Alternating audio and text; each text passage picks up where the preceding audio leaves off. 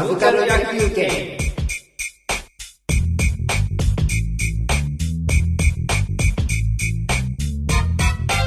ドラえもん、うん。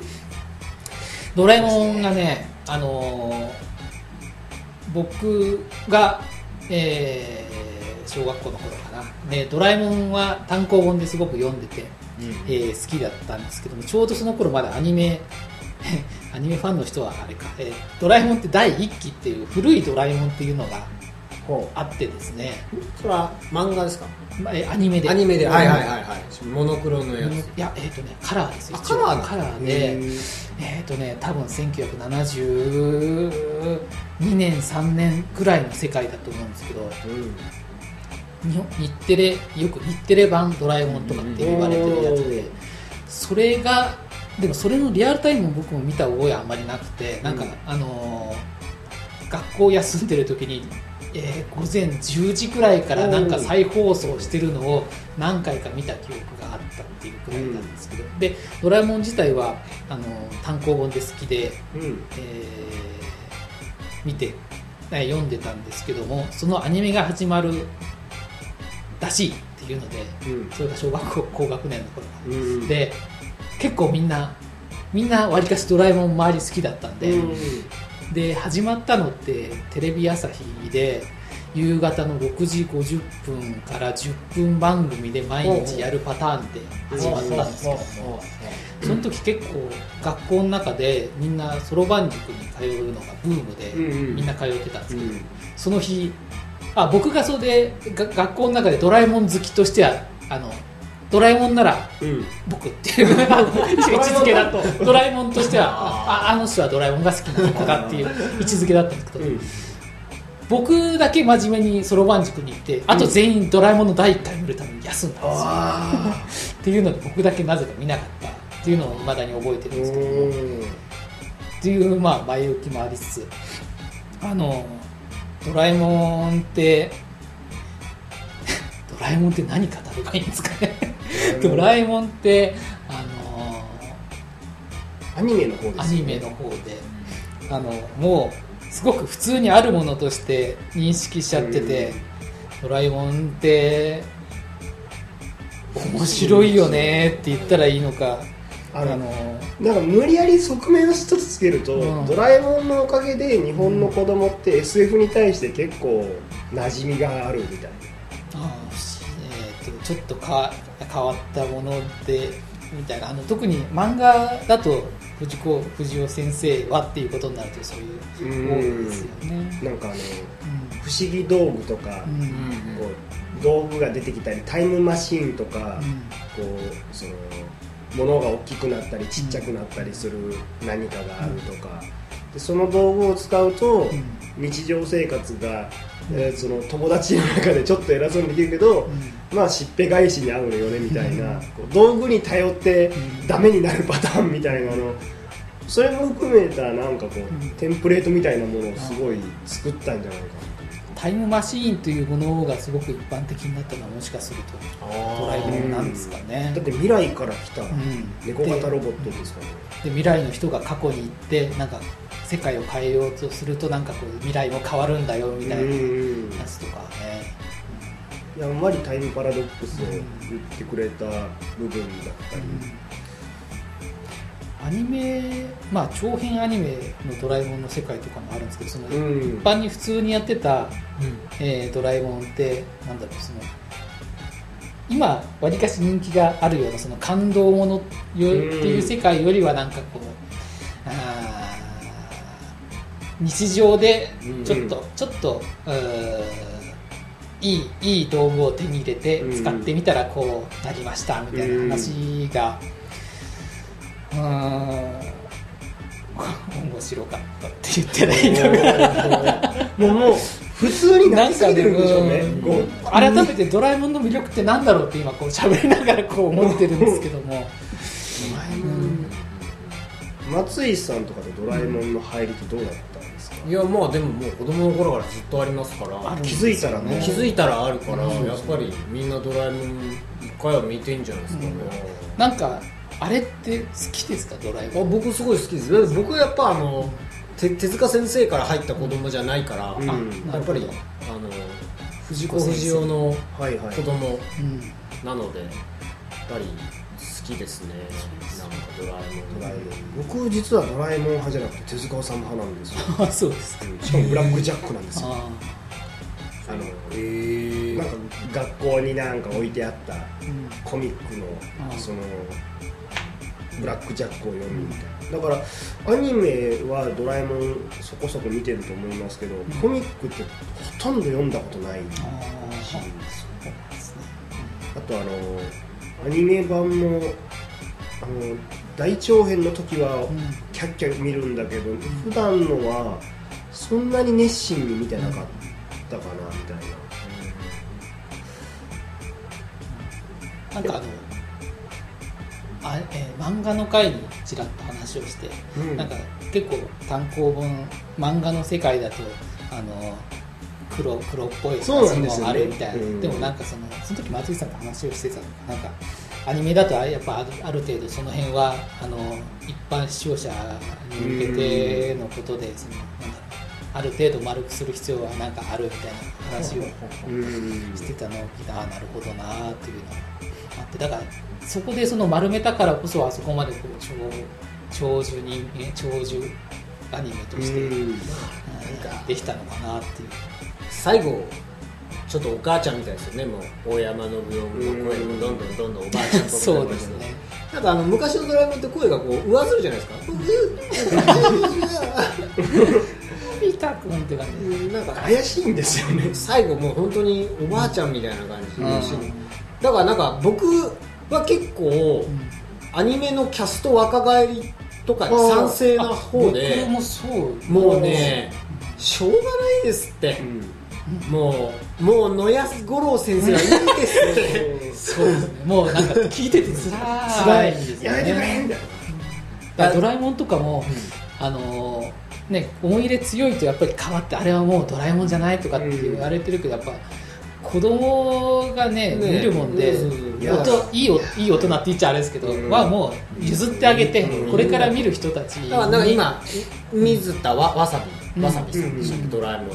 なんかであれになってからた多分やっぱりそのスタッフ側も原点回帰みたいな感じになってると思うんだけどドラえもんのアクションが大げさに戻っうん。なったりあののび太に結構軽口を叩くみたいなうん。なんか本当にこう友達関係みたいなドラえもんが戻ってきた感じが若干あって最近のドラえもんを見ると。なんかそれはねなんかこうドキドキして見れなくはなってるけど、あでも方向としてはこれは正しいんだなっていうことがなんとなくわかるので、あれはこう続けるんだったらまあしょうがないのかなって思って、あれは正しい方向に動いたなと思っていて、この年の秋から、ルパンがテレビシリーズになるみたいな話をちらっとどっかで見たんですけど。スペシャルはやるって話はなんか知ってますよね。あれそうなんですか？でもなんかシリーズでちょっとやるみたいな。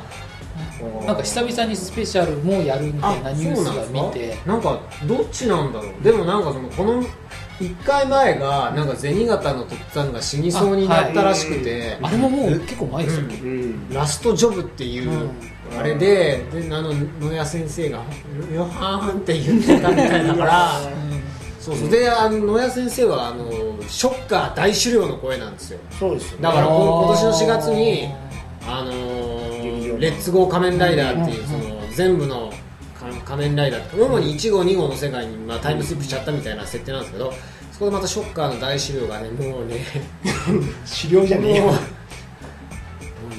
おおじいちゃんっていう感じでまあまあまあね。それん。なんかだからそういうねなんかこう声の張りみたいなものもあるから、うんなんか僕はこうそういうどんどん若返りしたらいいなと思うのと、しかしルパンはもう無理なんじゃないかなと思うんですよね。その物語としても。ドラマだけも描けねえんじゃないかなみたいな。もっと設定をどんどん変えないといけないから、なんかいまだにこうルパンの口調とかキャラクターとか立ち振る舞いみたいなものにすごいこだわって、うん。こだわってるっていうか、まあ真似するのに必死になってるみたいになっちゃってでもなんかもうその毎回思うけど本とあのルパンのキャラクターみたいなのがあんまり絡んでないなっていう感じでテレビスペシャルはものすごいつまらないのが毎年やっている気がするので結構辛いな。うんほとんど見てないんですけどなんか最後に面白かったのってなんていうかな黄金の悪さぐらいまでかな。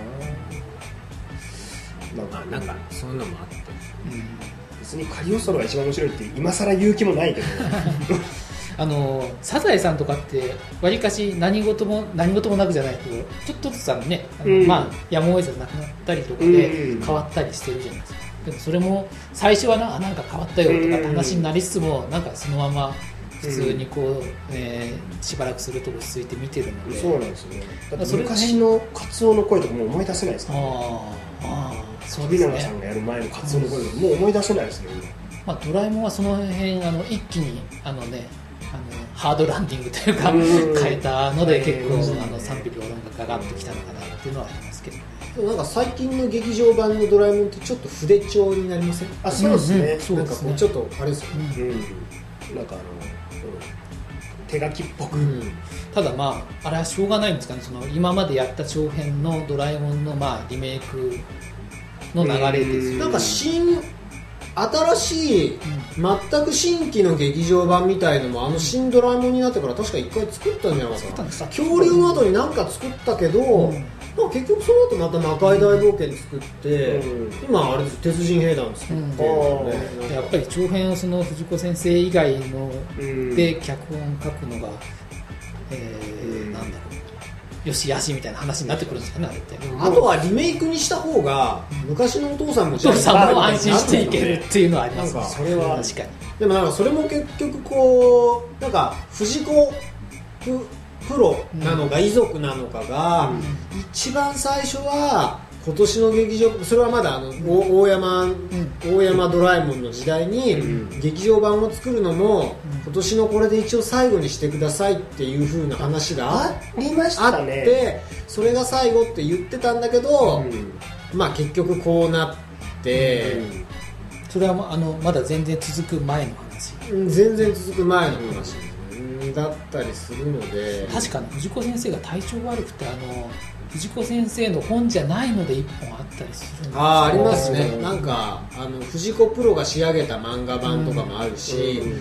まだ全然あのもうちょっとたくさん書く前も「雲の王国」だったかな「雲の王国は」コロコロコミックで毎年9月ぐらいから大長編の掲載が始まるんですけど、うん。途中で体調を悪くして、うん。途中から挿絵と文章の絵物語みたいになって発表してアニメ化されて、うん。コミックスが出る時に加筆して出るみたいになったのかな、あとなんか僕子供すぎて忘れたけどうん「パラレル最遊記」って漫画版がないんですよ。あそれが確かそうの？パターンかも最初からあの藤子先生が全く絡んでない確かにあれ結構好きだったんですけど、うん。なずっとドラえもんをやり続けるうん。作者が不在でドラえもんやり続けていいのか問題っていうのもあると思うんですけど。まあまあでもあの会社なので。サザエさんもまあそうですし、うん。なんかあのー藤子先生でちょっと藤子一郎先生で思うのはドラえもん描きながらもなんかなんだろうあのコロスケ出てくるやつ。キテレツ大キ百テレツ大百科とか。まあ同じ手なんだけど切り口違うのを見ると、うん。ああやっぱ藤子ワールドいいなっていうのって結構それで多方面で見てたところがあってそれがなんかドラえもんだけがなんかこううん。一本突出してる今の状態での逆気持ち悪いような気がして。テレ朝はもうものすごくいっぱいねシリーズで、えうん。ー、服部それこそ服部君とか、うん。アーマンとかでなんかそういうの全部含めてなんとなくうん。こうそれの中の一つとしてドラえもんがあることによってドラえもんの面白さって際立ってる部分もあったような気がしてなんか一本だけになってる今の状態でしかもその作者はもう不在になってて、こう別作品においてどういうことを言いたがってるのかっていうこう比べるものもなくなってきてなんか不思議な気分ではありますね。まあでもなんか昔の作品ってみんなそうなんじゃないですか。なんかだって、うん。あのゲッターロボとかあの辺もそなんか一瞬マジンガー Z とかもなんか、ねあのロボットだってなんかじゃあザロボガバってやるとザブングルがあってとかなんか、うん。ゴゴライオンがあってとかゴライオンってなんだ、えーなんかああるじゃないですかダルタニアスがあってとか言うけど、やっぱりリアルリアル派はガンダムっていうのがまあ残ってて。なんか蓋を開けるととかその当時いた人はいやあれはとか大胆スリーガーとかザンボットなんちゃらがって言うけど、うん。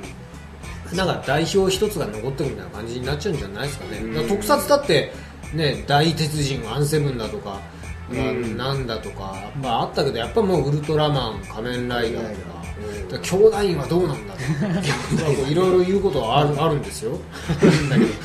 ねえ兄弟院見て兄弟ものだったらね僕らのあたりにねバイクロッサーっていうのがあってうん。兄弟犬バイクロッサーっていうのがあってバイクを担いで鉄砲にするああ見たような気すんなそれ。そういうのもへー。でも本当に今今ってこうやっぱりビッグタイトルじゃないと撮影自身がもうできないみたいな感じなんでなってきてなかなかこうねうん。そういう昔昔砂利版みたいなのって呼ばれてるものがあんだけ多発にたくさんあったのってまあ一つ一つに予算がかかってないのもあるんでしょうけど、うん。なんであんなに作れたんでしょうね。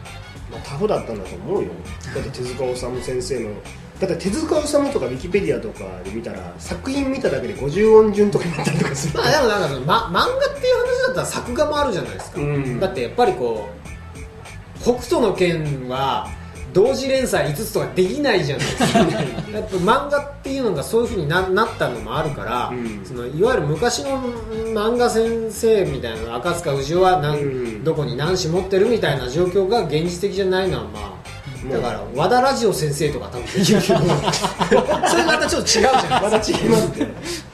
そうね。だからなんかそういう意味で言うとエンターテインメントとして小回りが利かなくなってる感がすごいあって声優だってもう声が出なくなったから変えたらいいって言ってもそこでもその小回りを一つするにもすごい揉めちゃうみたいな。今のび太のママってあの人セーラームーンの人です人えー、そうなん美里さん。美里さん。レバンゲリオンの美里さん。です、え妙まあ妙に色っぽい。妙に色っぽいんですよ。でもあの、えー怪物くんとかあの、ね、実写でドラマになったりしてうんうんるじゃないですか、そうなんですよ。だから藤子不二雄ブランドっていうのは残ってる。うん。あとあの少し不思議シリーズ。ああれってなんか OVA かなんかになってるんでしたっけなんかビデオのパッケージを見たりあタイムパトロールボンとかはうん。アニメになったりしましたね。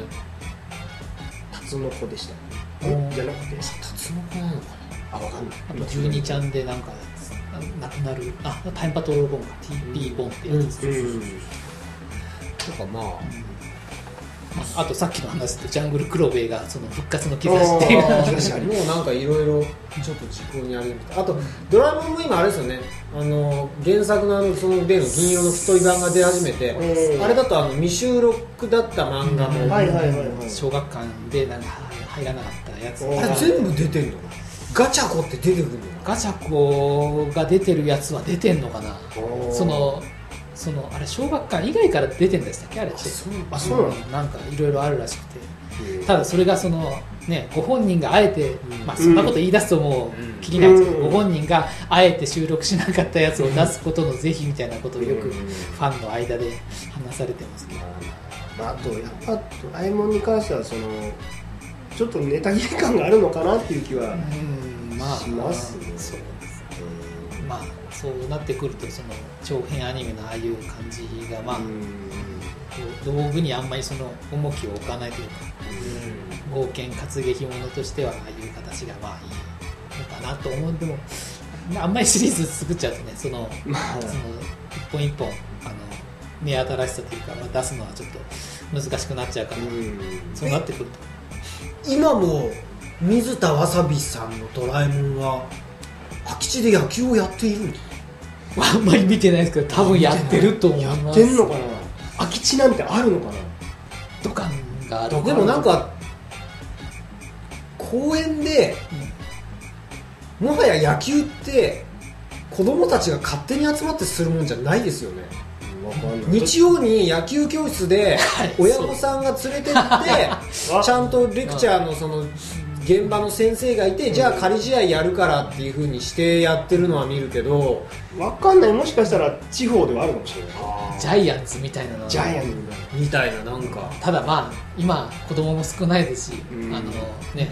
外にいるにしてもみんな DS 持ってますよ。ね、だからまあゲームをまあ運動ああまあだからあれか校庭で校庭でサッカーしようぜとかはあるか、そうなってくるとその今の子供があれを見て、うん。その自分たちとの生活のギャップでこれはお話の世界なんだっていうふうに納得しちゃうまあでもそうでしょうね。サザエさんとかも空き地でまだ野球やってませんか？どうなん？でもなんかサザエさんが携帯電話が出てくるとかあ出るあでなんかあのなんか空き地で野球をやって雷親父の家に入って 窓ガラスを割って怒られるっていうのは今のアニメで OK なんですかね？弁償してる姿とかになるんですかね。ー親が親同士の話し合い親になってる同士の話し合いになって。ああだから。なかなか難しいことになだあるもしかすると、まあ、見てないから見てないで言うのはあれですけどあんまりそういうエピソードは表立ってはやらないようにしてるかもしれないですね。もう基本妖精の世界なんですよ。そ うでもなんか逆に言うとドラえもんってその昔の大雑把さが魅力だったのかなっていうこう懐かしんで見てみると、なんかそういえば近所に公園あってそこで悪さしたら近所のおっさんにしこ玉ぶん殴られたみたいな。それその時代感自体がもしかしたらドラえもんの魅力の一つなのかなみたいな。でこうおもちゃ1個持ったらこうみんなのアイドルになれるみたいな。そうチヤホヤしてもらえるみたいな。だからそれがその、まあ、スネ夫とかみたいな金に物を言わせておもちゃを出すのが出してアイドルになれるってみんなにチヤホヤされるっていうのはそれはあんたちょっとこう ダメじゃないかいみたいな。